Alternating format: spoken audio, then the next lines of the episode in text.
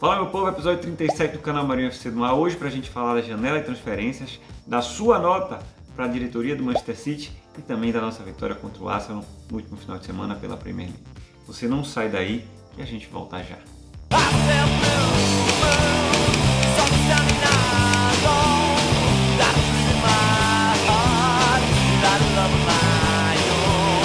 Vamos lá, vamos lá, vamos lá. Bom dia, boa tarde, boa noite, meu povo e minha pova. Sejam todos bem-vindos e bem-vindas a mais um episódio de Marinho FC. Estou aqui com dois times incríveis representados, The Citizens Brasil por JP Melo. Talvez a gente tenha um outro convidado aí da The Citizens Brasil que vai, vai entrar no meio do programa, vai aparecer no meio do programa. E com o nosso grande amigo Enzo Krieger da City Extra PT, que é o cara que nos atualiza aí diariamente com relação a Manchester City. Para começar o programa Birita do dia mais uma vez, só eu, né? Só eu que estou aqui biritando. Proibida a venda e o consumo de bebidas alcoólicas para menores de 18 anos, mas estou tomando uma verdinha diferente hoje aqui, experimentando ó, uma cerveja lançamento da Ambev aqui no Brasil, Spaten Munique, uma receita alemã, boa cerveja, boa cerveja. É bom? Talvez não seja a minha verdinha favorita, né? Mas é uma cerveja boa, é uma cerveja legal, tem um amargozinho interessante, então Vale a pena experimentar. Saúde. Enquanto... Na bebida de cola misteriosa. Bebida de cola misteriosa. Yeah. Enquanto. Diga, diga, Enzão. Eu tô na água, minha fiel escudeira de sempre. É isso aí. Bebam água, bebam água, por favor. Enquanto chegou aí o nosso convidado, desconhecido esse rapaz aí, sem bigode, eu não, não, não o reconheço mais. Boa noite, gente. Desculpa pelo atraso. É... Às vezes a tecnologia deixa a gente na mão, mas é isso. Vamos aí. Não sei o que vocês já falaram, se você estava falando de alguma coisa do... de prévia, de introdução, mas tô na aguinha, igual o Enzo. Pronto, pronto, pronto. Não, você chegou, você chegou no comecinho, a gente ainda não falou de nada importante, não. Falamos só da birita do dia, demos as boas-vindas. Então vamos, vamos entrar de sola no, no conteúdo do programa essa semana. A gente vai falar ainda dessa gerada janela de transferências aí, né, do fechamento dela, como é que ficaram as coisas, é, e do jogo do Manchester City do último final de semana contra o Arsenal, né, o passeio 5 a 0 lá no Etihad. Eu queria iniciar, e aí já vou passar a bola para você, Enzão, foi o cara que, através do City Extra PT, na verdade contribuindo com eles, acompanhou aí minuto a minuto essa janela maluca né, que a gente teve, e se fala muita coisa, né, com relação à, à postura do City, à diretoria. E aí eu queria que você trouxesse um pouquinho de esclarecimento, né, é, através do, dos fatos aí que você conheceu mais de perto do que a maioria do, do, dos torcedores, é, de como é que foi isso, né, como é que foi essa janela de fato, né? O City, obviamente, é, teve o um interesse em Harry Kane, acho que isso ficou claro, o próprio Pep falou disso. Mas teve proposta? Não teve proposta? Na entrevista recente, Pepe falou que não teve nem proposta, né? Porque o, o ele chamou o Levi de mago dos mago das negociações, né? É, que o Levi não tinha aberto nem a porta para negociarem, então que não houve uma proposta de fato. Então, é, eu queria esclarecer para o torcedor aqui, né, até que ponto o City se interessou em Kane, teve proposta, não teve, e a mesma coisa com relação a Cristiano Ronaldo, né, que foram aqueles esses últimos dias aí mais tensos, ele acabou indo para o United e a gente ouve muita coisa diferente. Então, queria que você, como um cara que esteve mais perto disso, trouxesse um pouco é, de como foi de fato né, o Manchester City nessa janela. Então, tem que começar pelo começo, né? Obviamente. Né, não, não dá para começar a falar das janelas de transferências agora do final. Tem que começar lá desde o início. E, a verdade, eu vou voltar a falar uma coisa que eu já falei semana passada, que o Manchester City tinha acordos pessoais aí fechados com o Harry Kane, nenhum problema. Ele teria um aumento salarial caso fosse para o Manchester City e bônus, todas essas coisas, luvas, já estavam tudo tudo pronto aí para uma partida do Kane para o Azul de Manchester. Daí então, no meio da Eurocopa, né, é, não me lembro agora exatamente o dia, né, mas no meio da Euro, Manchester City fez uma proposta formal de 100 milhões de euros ao Tottenham pelo Harry Kane. Proposta que não durou nem uma hora na mesa do Tottenham, ela foi recusada imediatamente. Então essa foi a primeira proposta, né? É... Daí então começou um certo desespero na torcida, mas uma calmaria dentro do clube porque eles estavam garantidos né, de que o Harry Kane viria. Porque dentre essa proposta de 100 milhões de euros, né, o Daniel Levy falou que se uma proposta equivalente a 150 milhões de libras chegasse, ela seria aceita. E daí eu já vou pular Jack Grealish, já vou pular tudo e vou pro Kane, né, falar sobre Kane, porque essa proposta chegou, é, chegou em 150 milhões de libras na mesa do Tottenham. Né? Não se sabe exatamente como, como estavam feitos os bônus, mas o fato é que essa proposta chegou aos 150 milhões. O fato é que o Tottenham não cumpriu com a sua palavra. Né? Daniel Levy não cumpriu com a sua palavra com o jogador e eles recusaram essa proposta de 150 milhões. Houveram também rumores antes né, dessa, dessa proposta oficial de uma conversa, de conversas do City com o Daniel Levy uma, uma proposta de 125 milhões de libras, mais um jogador, é, Bernardo Silva, Gabriel Jesus ou Americ Laporte. É, o Tottenham não teve nenhum interesse, eu acho que seria uma troca até mais benéfica para o Tottenham do que diretamente 150 milhões. Mas fato é que essa proposta chegou na mão do Tottenham, o Tottenham disse não. Então, muita gente culpa o, o Manchester City, né? muita gente culpa erroneamente o Manchester City pelo caso Harry Kane, mas a verdade é que teve sim proposta uma proposta que correspondia às exigências do Tottenham. Né?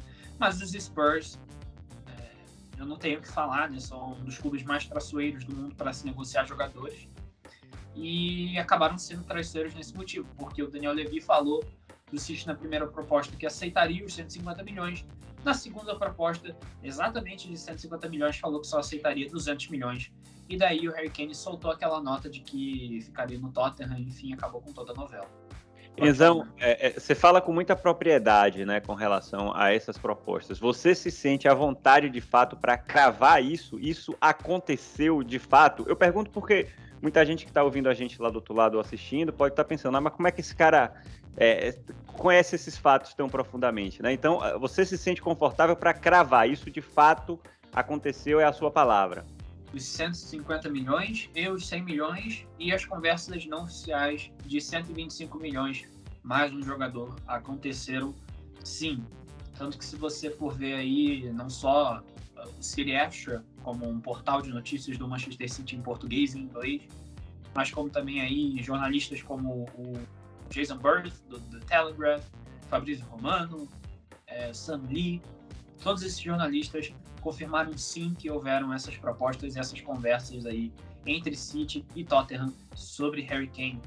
Então, o problema não era entre City e Kane, o problema era entre City e Tottenham. E acabou que o problema foi o Tottenham e não a diretoria do Manchester City, como muita gente fala que é incompetente. Incompetente é um clube que não corresponde com essa palavra, na minha opinião.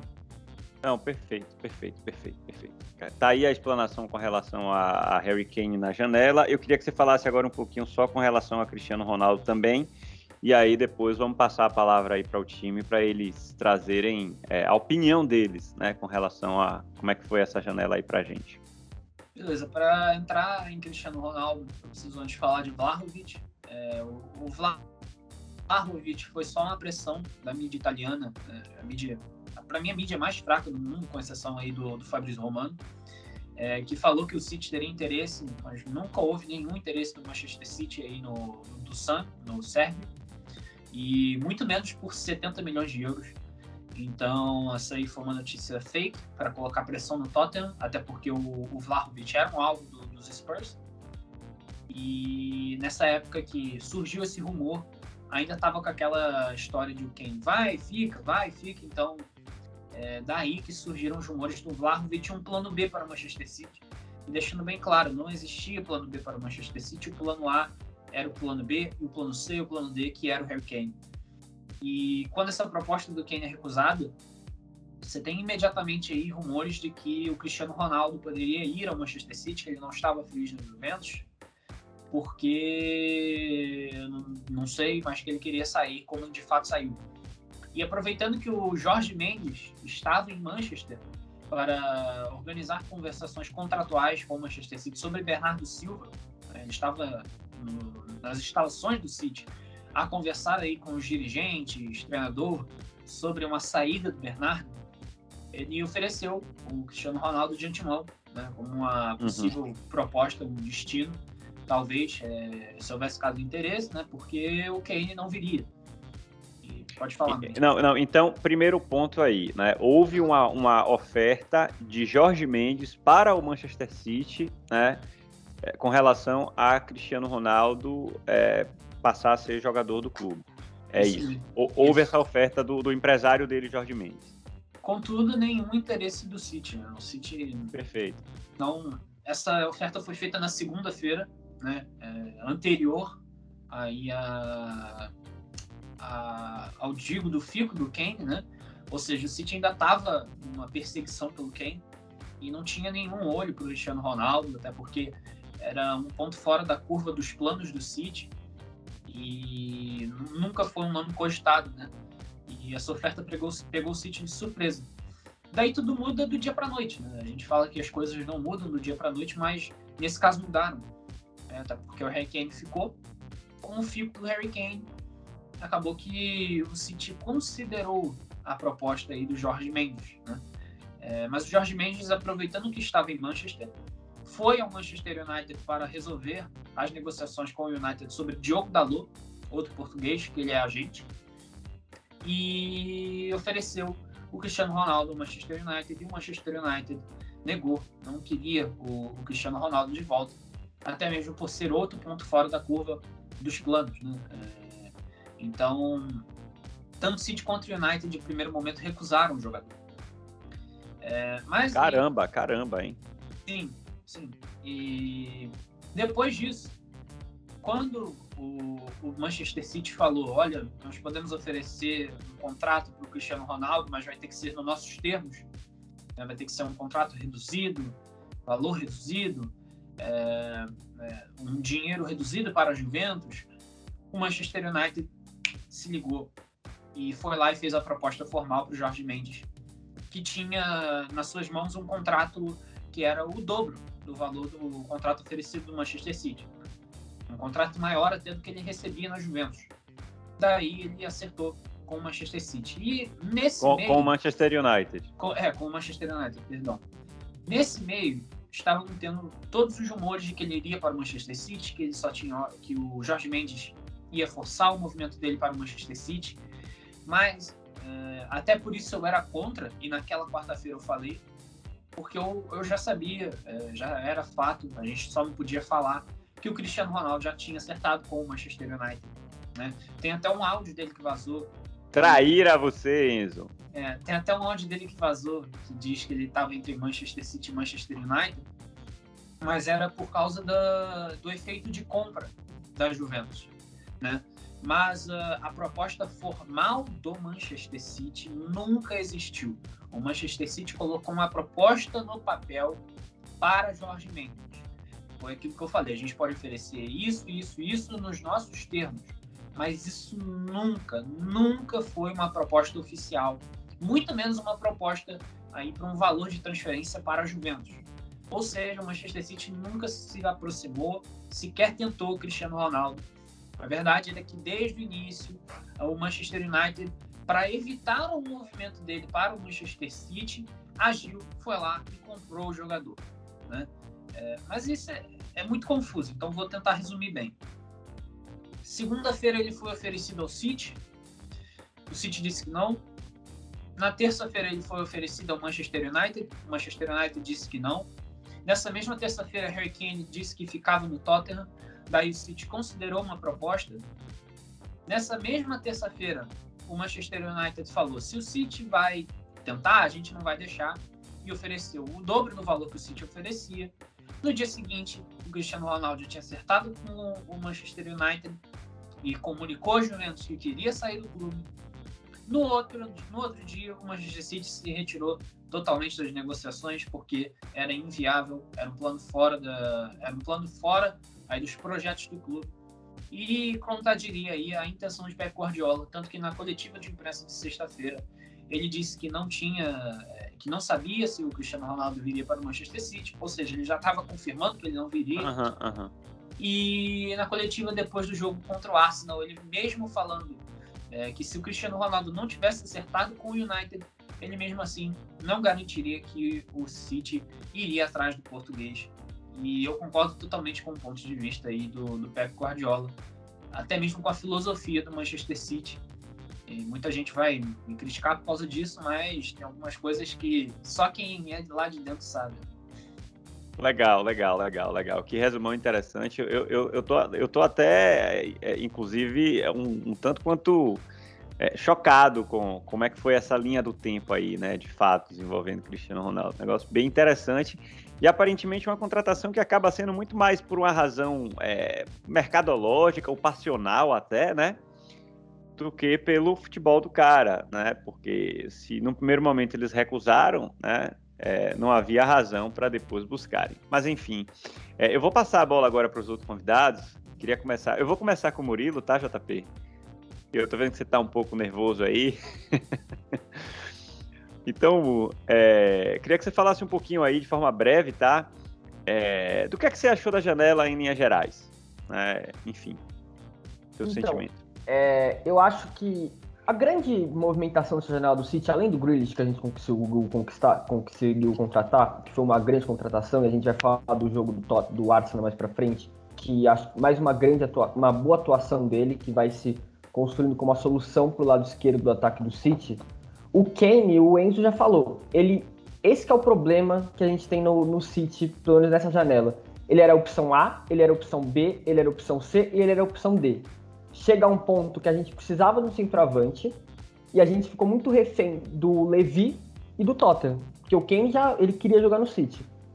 A gente passa a ser refém de um clube, o que é um, uma coisa horrível, ser refém de qualquer coisa, ainda mais no, no futebol, porque, como o Enzo falou, 150 milhões leva. No final não levou, porque o Levi voltou atrás da sua palavra.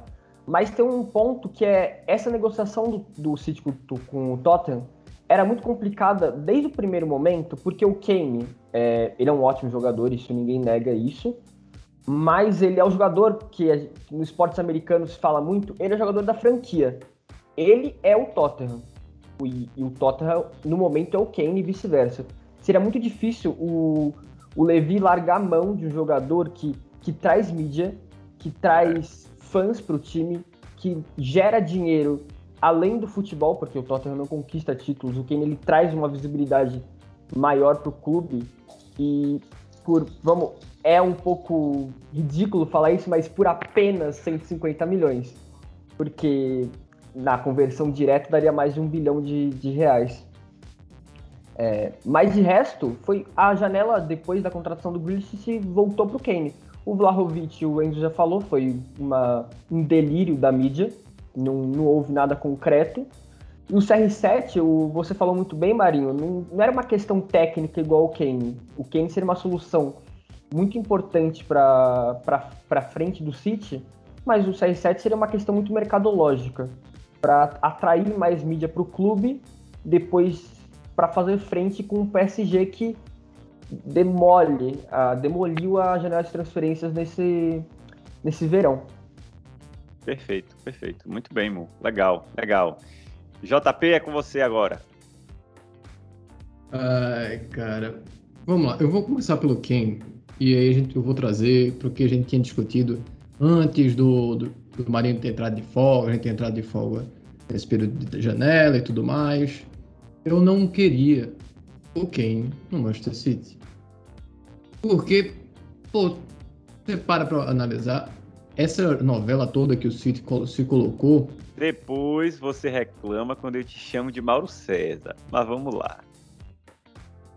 Mas eu, o pior de tudo é dizer que eu avisei. Esse é o pior de tudo. Esse, esse momento todo que o City se colocou, como o Murilo falou, se colocou refém do Tottenham, foi o próprio Manchester City que fez isso. O Manchester City se colocou nessa posição. Ficou refém e ficou preso a um jogador. Eu nem falo do Grealish. O Grealish chegou e pagou a multa rescisória. A multa rescisória dele era de 100 milhões, ele pagou a multa e negociou direto com o jogador. Pronto, vamos resolvido. O Grealish ali tranquilo. Mas o Kane não é um jogador que possuía uma multa rescisória. Ah, mas o Levi mentiu. Bem-vindo ao futebol, amigo. Bem-vindo ao futebol. Normalmente é assim que as coisas são feitas. E aí por gente ficou refém, só tinha essa opção A, B, C, D, é o Kane. Arrastamos numa novela sem fim, prejudica a imagem do clube. É, isso dentro do, do próprio clube é algo que tem que ser visto, porque para muitos pode também atrapalhar dentro essa, essa novela toda, esse puxão. Nos livramos de certos jogadores da base para a posição que precisamos para atacante. Eu sou contra essa venda do Metia para o Wolfsburg, por mais que a gente possua um, uma compra de volta, mas eu não eu gostaria de que ele tivesse é, essa chance dentro do City, assim como o Delap vai ter, assim eu espero. E aí quando chega a questão do Cristiano Ronaldo, e se o Manchester City precisa tanto de um centroavante, e eu tô falando independente do cara ter jogado pelo outro lado antigamente. Por que você não para pra pensar num cara que é cinco vezes bola de ouro? O cara é, detém todos os recordes. Hoje ele quebrou o recorde de gols internacionais, marcando dois gols, virando o jogo contra a Irlanda aos 95 minutos. O, o Juventus queria 30 milhões e o United conseguiu negociar por 16 mais 8 milhões em bônus. Se o City quisesse negociar, se pretendesse comprar o jogador, se necessitasse desesperadamente de um atacante, ou se teria ido no primeiro momento em que Jorge Mendes tivesse dito: tem um Cristiano Ronaldo aqui. A Juventus teria dito: a gente quer Gabriel Jesus em troca. Você teria dito: não, não quer, ok questão do valor do mercado, questão do Gabriel agora está finalmente sendo colocado é, para jogar como ala, o que a gente falou no, no, no podcast passado sobre como ele está sendo melhor aproveitado ali naquela posição, não troca. Ah, então a gente quer 30 milhões, vamos negociar. Negocia e teria tido é, tempo suficiente para que o United não conseguisse se organizar. E para o momento que o United é, entendesse que ele estivesse indo para Manchester City, talvez fosse até tarde demais. O Manchester City optou por não, melhor dizendo, Pep Guardiola optou que não, ele não tinha esse interesse em, em Cristiano Ronaldo. Ele deixou bem claro, tanto é que ele não ia fazer, mesmo que não existisse oferta do United, como o Enzo disse, e o próprio Pep falou, não iria contratá-lo. O que para mim é absurdo. Agora, estamos é, presos com o Ferran, e a gente eu volto a repetir, eu não posso exigir nada de um jogador que está aprendendo o ofício. O, o Ferran é um, um ala, ponto direito, um ponto esquerda, e agora está sendo aprendendo a posição de 9.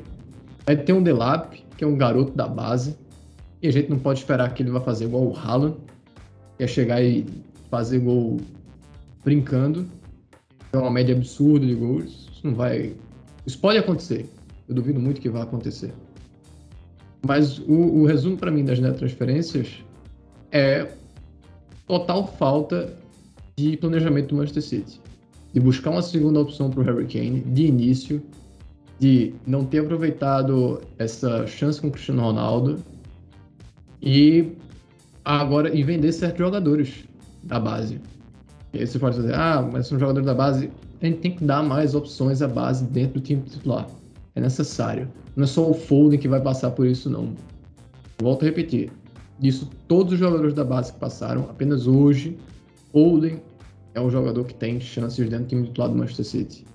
E a nossa base vence muitos títulos dentro da Inglaterra. Então, existe algum processo de sair da base até entrar no time titular que não está sendo feito corretamente. Ou estão dando atenção apenas a específicos jogadores, que é errado também. Jogadores têm que receber a oportunidade igual da base para o time titular. Porque cria investimento, é, gera depois retorno financeiro maior do que está vendendo eles agora. Mas é isso. Para mim, é, a janela de transferência do Manchester City foi falha.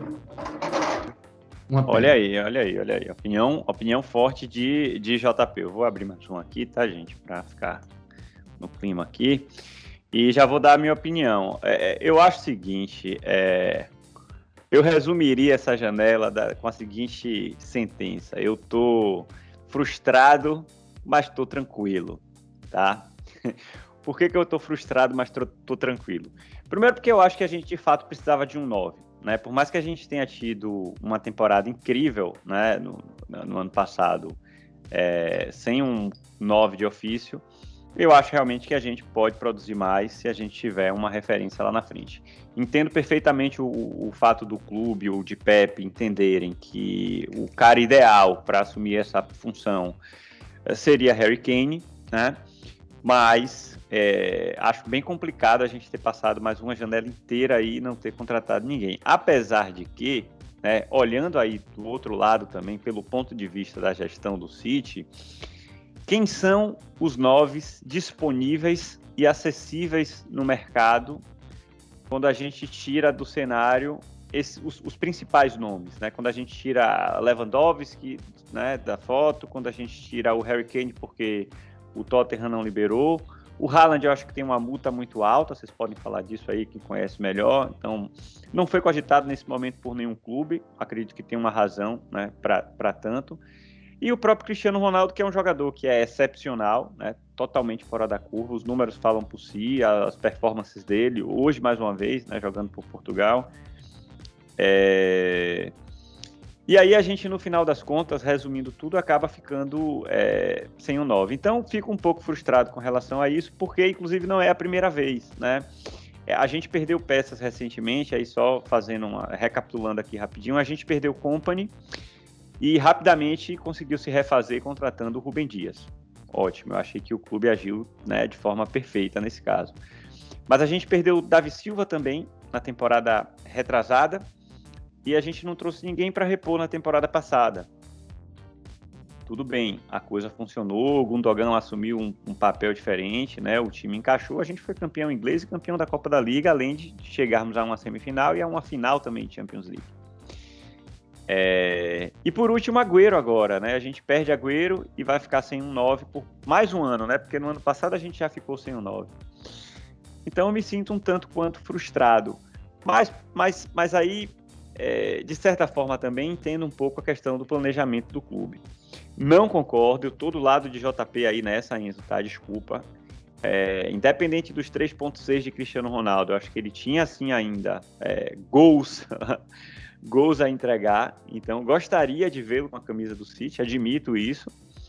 É... Então, fica essa, essa sensação aí, no fim das contas, de frustração, mas de tranquilidade. Por que tranquilidade? Porque a gente trouxe mais um cara criativo, mais um cara que é bom de bola, né, que é o Grealish, é, para um time que fez uma temporada passada incrível, né, e que chegou à final da Champions, né. É, então, de certa forma, isso é, me tranquiliza também. É, não sei se vocês querem falar mais alguma coisa com relação a isso, mas eu queria fazer uma perguntinha rápida, tá, gente? Porque senão a gente vai estourar no tempo de novo e eu preciso controlar vocês aqui, somos quatro. É, papum, assim, é 30 segundos de resposta, tá? Eu sei que a gente está nesse calor de emoção ainda falando de janela, então queria pedir o exercício de analisar de uma maneira mais ampla, né, e olhando mais para essa última década, né? Que nota vocês dariam para a diretoria do Manchester City? E estou perguntando isso porque a gente está nos grupos de WhatsApp aí, enfim, a comunidade do, City, do, do, do Manchester City aqui no Brasil, e eu tenho visto muita gente, mas muita gente criticando. Eu particularmente não concordo tanto com essas críticas, mas já que estamos aqui no debate, eu queria ouvir a opinião de vocês com relação a isso. Uma nota de, um, de 0 a 10, né? Acho que ninguém vai dar zero, mas de 0 a 10 para a diretoria do Manchester City. Vamos começar por. Vai, Enzo, você primeiro. Bom, é, eu estava pensando aqui entre 7 ou 8, né, considerando de 2008 para cá. Mas eu tenho que ficar com 8, talvez até 8,5, porque desde 2008 a gente conseguiu trazer Roberto Mancini, Vincent Company, Davi Silva, Yaya Touré, é, Agüero, jogadores que mudaram a história do Manchester City, isso é inegável. Kevin De Bruyne, Rubem Dias, é, muitos jogadores muito bons. Sané, teve muito, teve muitos acertos. É. Então, assim, Carlos Teve. Eu não consigo dar uma nota baixa para a diretoria do Manchester City por causa de uma janela que, na minha opinião, nem ruim foi. A gente conseguiu segurar Bernardo Silva, Américo Laporte e Gabriel Jesus ainda. Então, minha nota é 8 e eu poderia ter dado uma nota ainda maior. Boa. Vai, vai, JP. Eu vou acompanhar o Enzo é, nessa e também dar uma nota 8 para o Madrid City. É o que foi dito. Os jogadores que ele trouxe no passado só foram importantes, os técnicos, eu não posso negar isso. Agora, essas, as últimas janelas de transferência do Manchester City vêm pesando contra. E as, o que eu falei anteriormente, de uma relativa falta de planejamento de segundas e terceiras opções para peças que o, o, o, time precisa. Se é a opção de Guardiola ou não, são outros 500 e eu não posso chegar e dizer, é a opção de Guardiola isso aqui. Aparenta ser, é. Mas eu daria nota 8 por investimento de, de infraestrutura, na comunidade em volta do, do City. E isso é importante, a gente sabe quanto isso é importante. O nosso clube, é, eu falo isso aqui, aqui no Brasil, e a interação com a torcida. Então vai ser a mesma coisa aqui, aqui no Brasil e lá. Muito importante o clube estar tá interagindo com a torcida local, para se sentirem abraçados, porque o, o City vai se tornando esse clube global e às vezes é muito comum perder esse contato com é, quem fez o clube desde o início.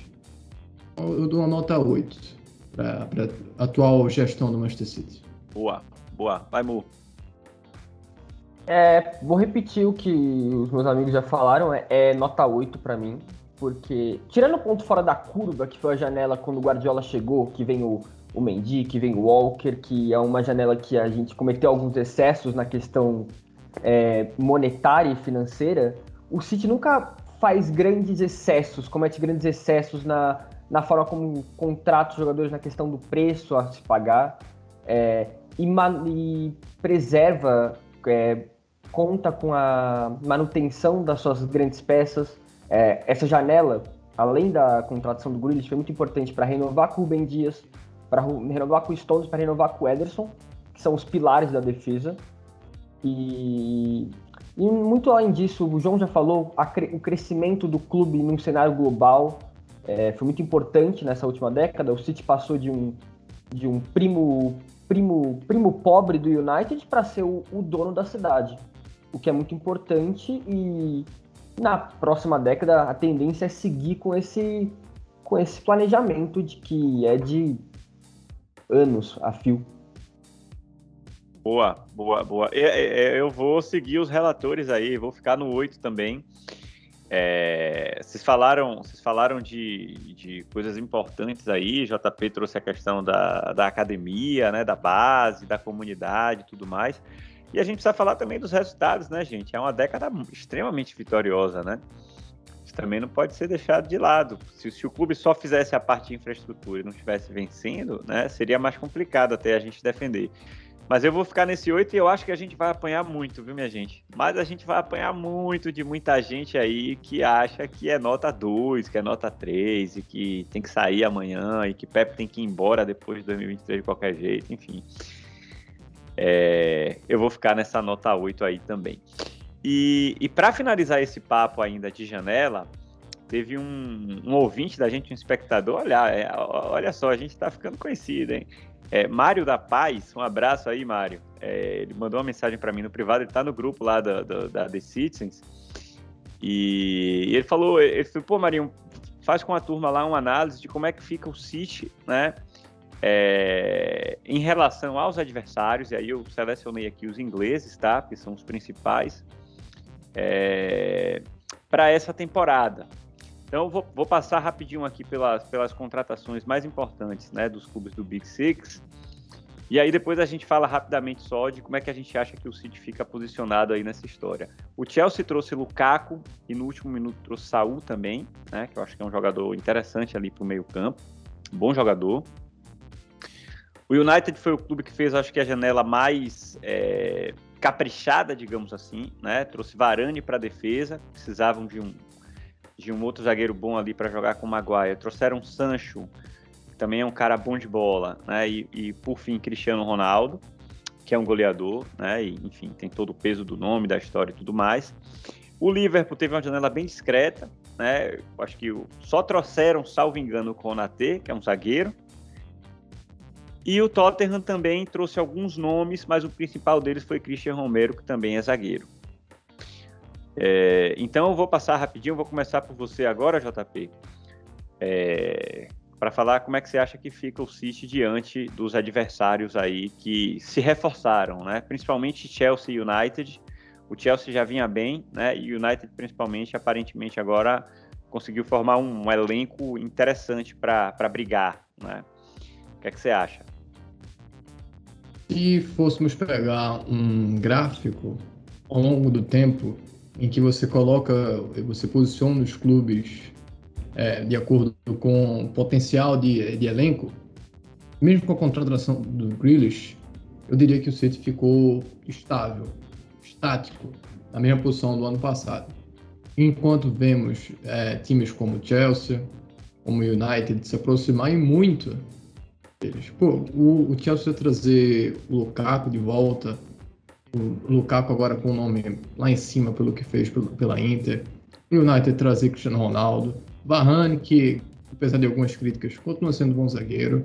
O, o Chelsea trouxe Saul, e Saul, em teoria, nem titular deve ser. É, Chelsea.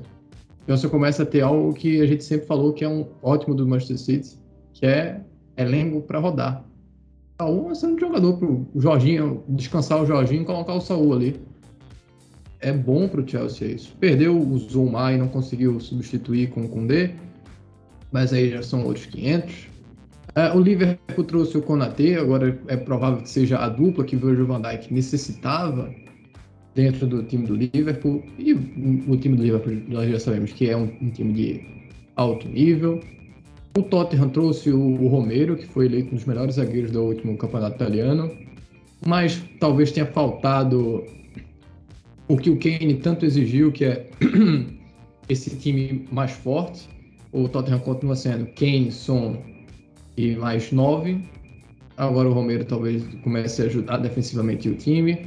E estou sendo até um pouco é, ofensivo com o Norris, mas às vezes ele falha, paciência. E o Arsenal, que em breve vai ser assunto aqui, por causa do jogo, foi o time que mais investiu nessa janela de transferência. E é. Cara, eu vou só falando rapidamente do jogo. Quem viu o segundo tempo do City Arsenal foi algo terrível. Terrível, terrível, terrível. Tudo bem, o Arsenal tá com a menos. O menos era depois daquele 2 a 0 e você não sentia, você não via um, um time tentando, até quando tinha bola, parecia perdido. Eu sinto pena de alguns jogadores que estão ali dentro.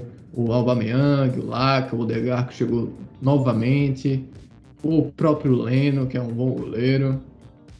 Pena dele estar num clube como, como o Aston agora. E vai ladeira abaixo dentro da Premier League. Ah, uma pena, mas paciência. Eu, eu, eu nem coloquei o Arsenal nessa lista aqui, né? apesar de ter sido o clube que mais investiu na janela de fato, porque a sensação que dá é de que o Arsenal. A sensação não, acho que é a realidade mesmo, né? O Arsenal está completamente fora da briga, né? Muito difícil a gente falar em Arsenal, sei lá, entre os entre os seis primeiros colocados, entre os oito primeiro colo primeiros colocados. E tem outros times aí correndo por fora também. Mas bom ponto, João. E a gente vai falar mais do Arsenal no, no momento do jogo. Vou passar então agora para você, Mu, para falar um pouquinho aí do, do, da janela. Bem rapidinho, tá? Vamos lá. Eu vou ficar aqui cronometrando esse negócio. Não, é, a janela do City não foi das piores na questão, porque não tinha tantas eficiências além do, da questão da centroavância mas pela primeira vez o City tem mais adversários ao seu lado para disputar o título. O Chelsea, que conseguiu solucionar o problema do, do Werner com o Lukaku e já mostrou que é um grande rival, já sabe das fraquezas do City, mostrou isso na última temporada. O United vai depender muito do como o Solskjaer vai conseguir montar esse time, porque a gente nunca criticou o elenco do United, sempre mostrou peças sempre falou que tinha pontos positivos. O Luke Shaw, é um, a cada temporada que passa, ele se mostra um lateral melhor, por mais que eu não goste muito dele. Ele tem pontos positivos e ele mostrou isso na Eurocopa. O, o Pogba é muito de lua, mas mesmo assim o United é um grande rival pro, pro City. O Tottenham não sei o que quer da vida, porque o Tottenham não contrata, e, e, o Kane, foi o que o JP falou, o Kane critica muito isso, precisam de mais peças ao redor dele, um time montado a favor dele, fica muito Kane Son contra o mundo. E o Arsenal vai brigar por Conference League, se brigar.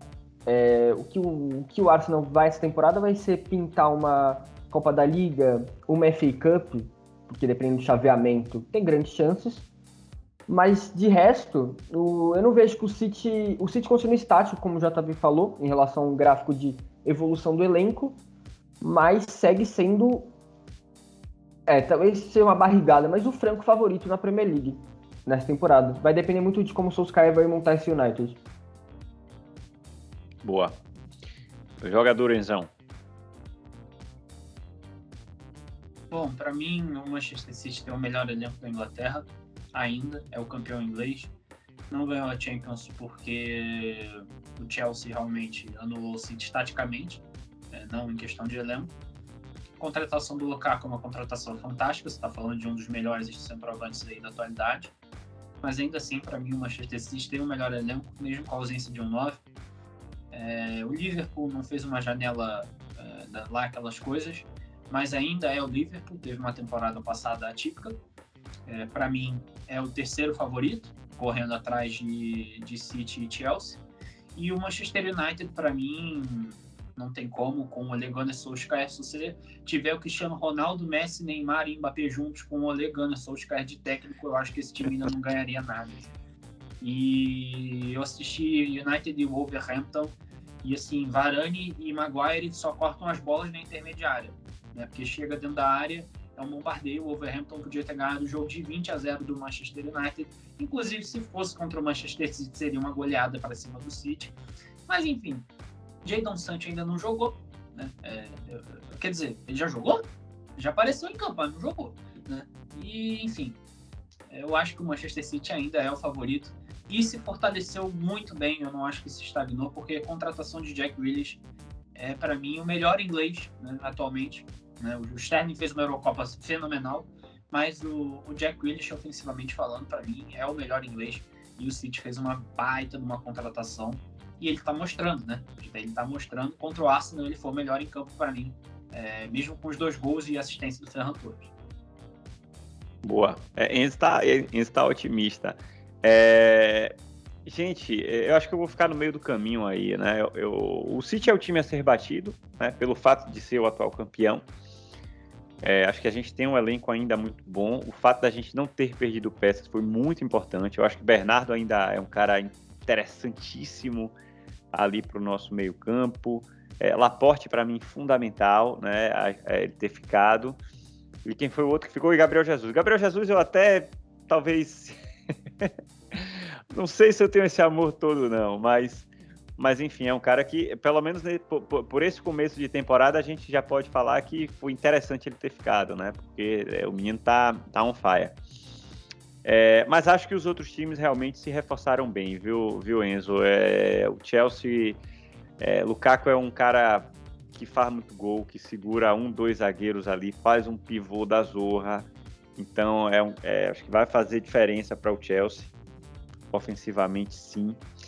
É, acho que o United também trouxe peças interessantes. O Liverpool, para mim, continua sendo o Liverpool. Eu acho que o Liverpool, a temporada passada é que foi fora da curva, porque eles tiveram uma série de lesões ali, principalmente no setor defensivo, tiveram que. Klopp precisou mexer no time todo, né? Precisou trazer Fabinho para zaga, Henderson para zaga em alguns jogos. Então, é, foi uma, uma sequência de problemas ali que interferiu muito no ano do Liverpool.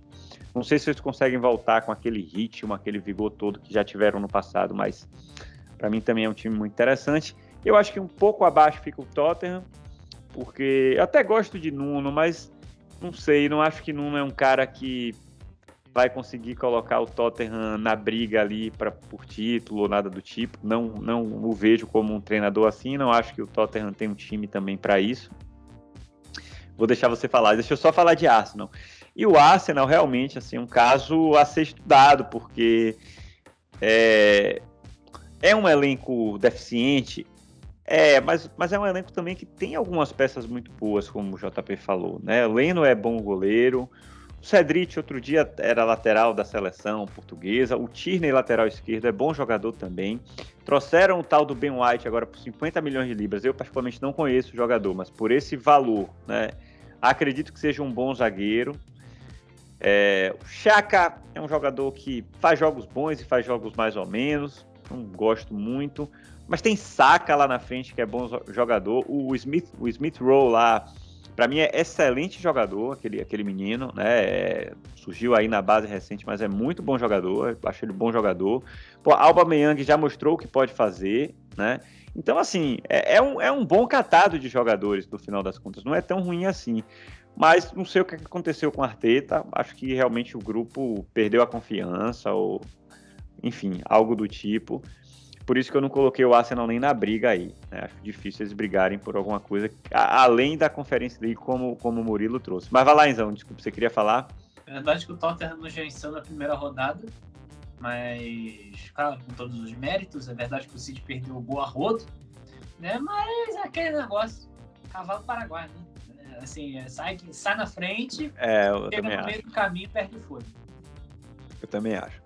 Mas vamos lá, 45 minutos de, de episódio. Vamos falar agora de Manchester City e Arsenal, o jogo do último final de semana. E aí eu vou começar, tá, gente? Eu fiz minhas anotações aqui para né, quebrar o, protocolo um pouquinho. Vou começar falando aqui é, a primeira coisa que eu anotei foi Jesus on Fire. É, eu já tinha falado isso no episódio e realmente, assim, é, Pepe tá dando uma aguinha diferente lá para Gabriel Jesus, viu? e acho que escalando ele na posição certa também, JP já trouxe isso algumas vezes. E a gente, a cada jogo, né, entende que é, isso é um fato. Né? Gabriel Jesus não é um centroavante, ele precisa realmente jogar pelas pontas para que ele produza mais. Então, é, mais uma assistência e um gol. Foi isso, gente? É, que foram dois 5 a 0 eu acho que eu estou confundindo uma assistência e um gol. Então, ótimo jogo de Jesus, participando, vibrando, correndo. É, acho que vale destaque. É, a segunda coisa que eu anotei foi o que é que Gundogan estava fazendo dentro da pequena área, no segundo pau, naquele primeiro gol. Eu não consigo explicar, velho. Porque o cara é volante, o cara tava no segundo pau. é uma coisa muito esquisita, mas que funciona, né? A gente já viu na temporada passada. É, então, espero que Gundogol esteja é, de volta. Eu achei que foi falta, tá? Eu achei que foi falta no lance do gol ali, aquela, aquela disputa de Laporte lá com, com o zagueiro do Arsenal. É, não sei, acho que aquele braço que sobrou ali, o juiz poderia ter marcado, poderia ter marcado. Não sei se interferiria, né? Mas acho que poderia ter marcado a falta, enfim, queria trazer aqui. É, eu, eu, comecei a assistir do jogo e achando o Grealish um, um, tanto quanto discreto, mas depois ele começou a colocar as asinhas de fora. E, e é um cara que tem um toque diferente na bola. Então, é, a cada jogo minha expectativa aumenta com relação a, a, Jack Grealish, tá? Espero que ele realmente consiga se encaixar. Eu ainda sinto ele um pouco peixe fora d'água no time, sabe? Porque ele gosta de segurar mais a bola, ele, ele tá ficando muito apoiado ali na ponta, não sei, eu acho que Pepe e ele precisam entender aí como é que ele consegue se encaixar para produzir mais e aí, velho, depois daquela expulsão para finalizar, né, o City controlou o jogo com muita tranquilidade e o segundo tempo foi um foi um treino, né, assim, foi um passeio, foi realmente como o JP falou. Num, dado momento do jogo a gente tinha 91% de posse de bola, né? Então, um negócio assim bem bem é, é, tranquilo para a gente, né, felizmente, mas triste quando a gente olha para o para o, o Arsenal como rival, né? É uma situação bem, bem complicada. Mas enfim, o meu resumo do jogo foi esse. Eu vou agora começar com você, Enzão, falando aí das suas impressões. Bom, como eu falei, o Jack Grealish ele foi para mim o melhor em campo. Ele não apareceu muito nos primeiros minutos quando o City faz 2 a 0, mas ele foi o jogador que mais criou chance no jogo. É, partiu para cima, controlando a bola. Parece que o domínio dele, sei lá, parece que ele está dominando uma bola de papel, porque a bola parece leve no pé dele. Ele é rápido, ele é ágil, então tá me encantando. Deu uma assistência fenomenal pro Gabriel Jesus, que jogou muito bem. Gabriel Jesus na ponta parece que se achou, principalmente na ponta direita. É, ele jogou na ponta esquerda aí nos minutos finais contra o Norwich, em outra goleada. É, o gol de Gundogan realmente não dá para explicar o que, que o Gundogan estava fazendo dentro da área. É o Gundogan, é o Gundogan, né? Gundogan, Gundogan. É, O segundo gol, uma falha total da defesa do Arsenal. É, Chambers e Holding, ah, nossa senhora, que zaga é assim? É difícil de falar, mas difícil ser realmente. É para exigir o teu time de golear numa zaga dessa. É, a Laporte cometeu a falta, mas falta não interferiria no placar do jogo, porque o Arsenal não jogou. Com a expulsão do Chaka só facilitou para o City, que fez 5 a 0 depois sem se esforçar. O grande destaque vai para a nova estatística da Premier League, que é a probabilidade de vitória. Com 20 minutos de jogo, a probabilidade de vitória do Arsenal era de 1% e a do Manchester City de 94%. Então, assim, não tem muito o que falar. Uma vitória esperada é, pelos minutos iniciais.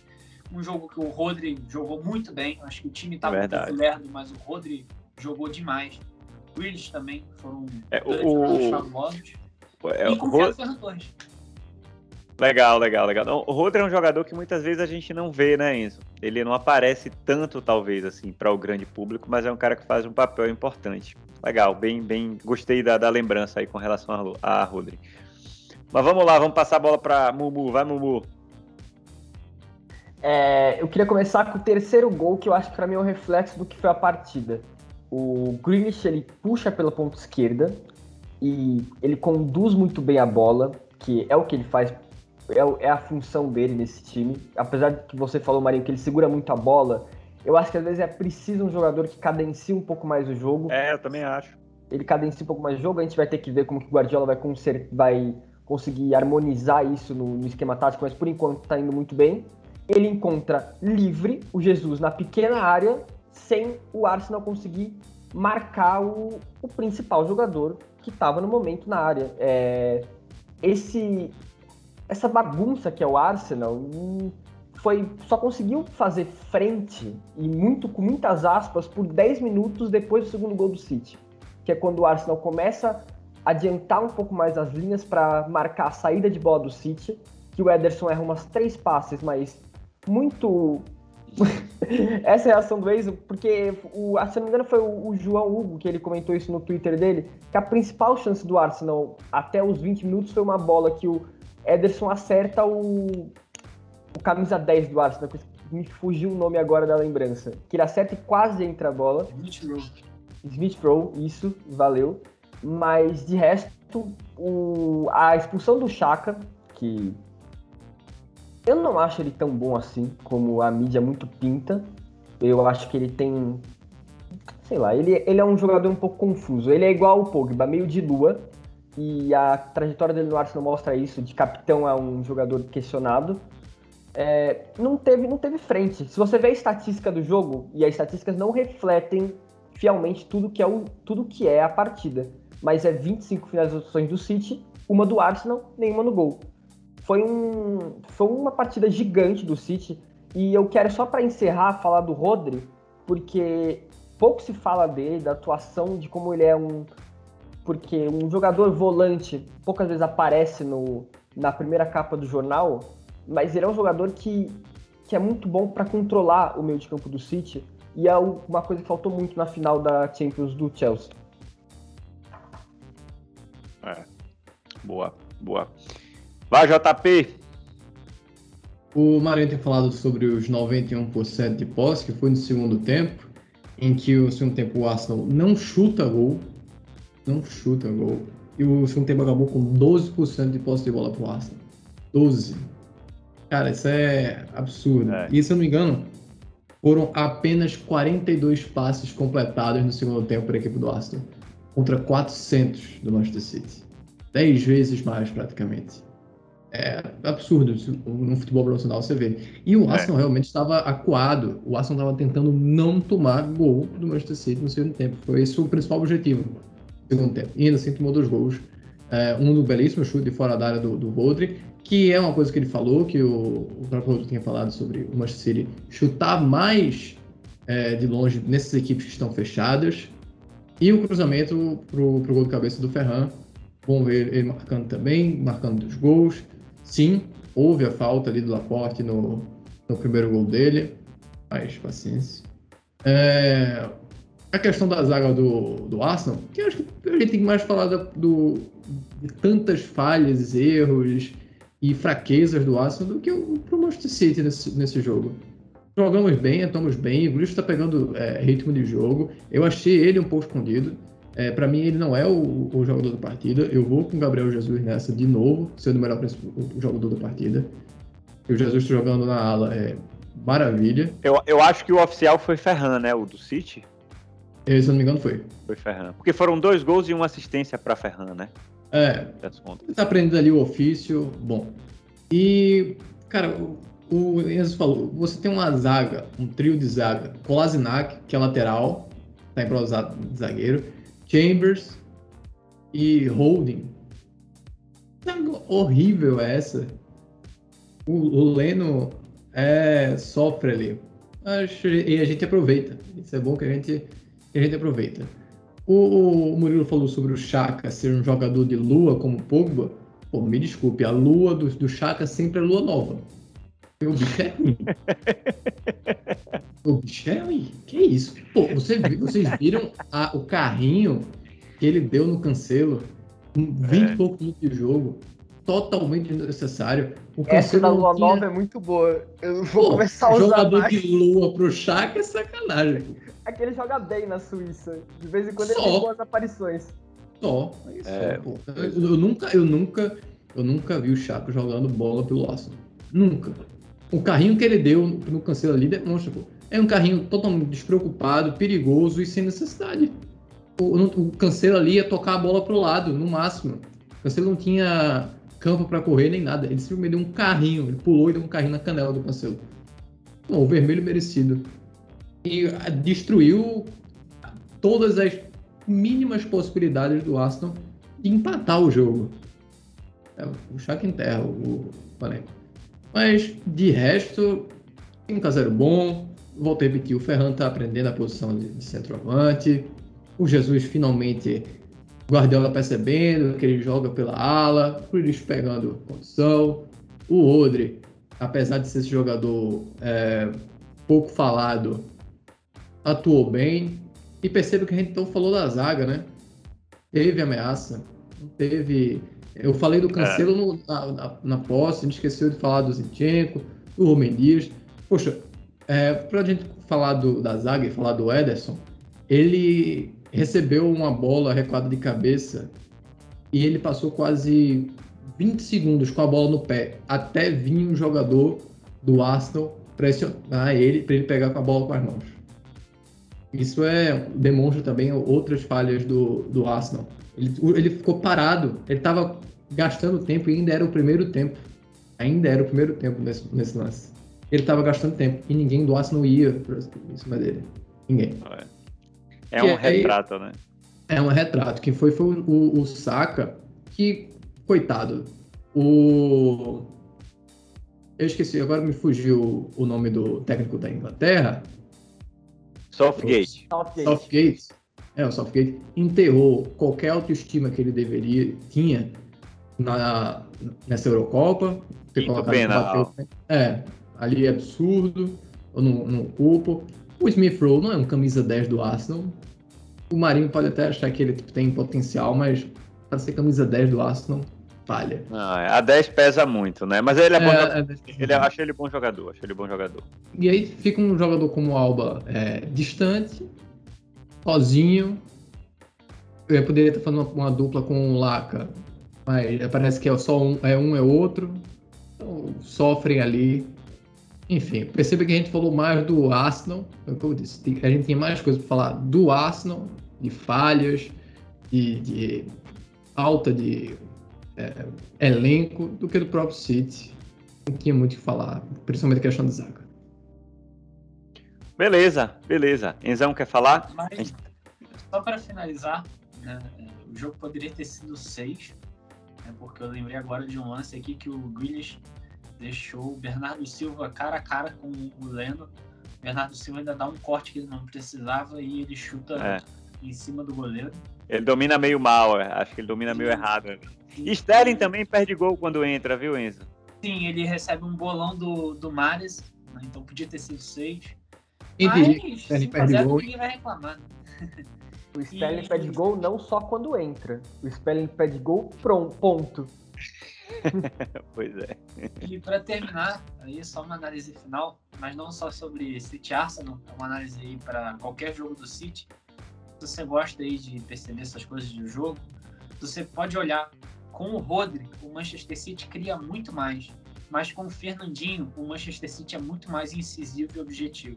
Para para reparar uma partida com o Rodri do City e outra do Fernandinho, vocês vão perceber a diferença. Legal, legal, legal. Minha gente, Vamos ficando por aqui. Uma hora cravada de episódio hoje. Brigadíssimo a vocês, foi excepcional.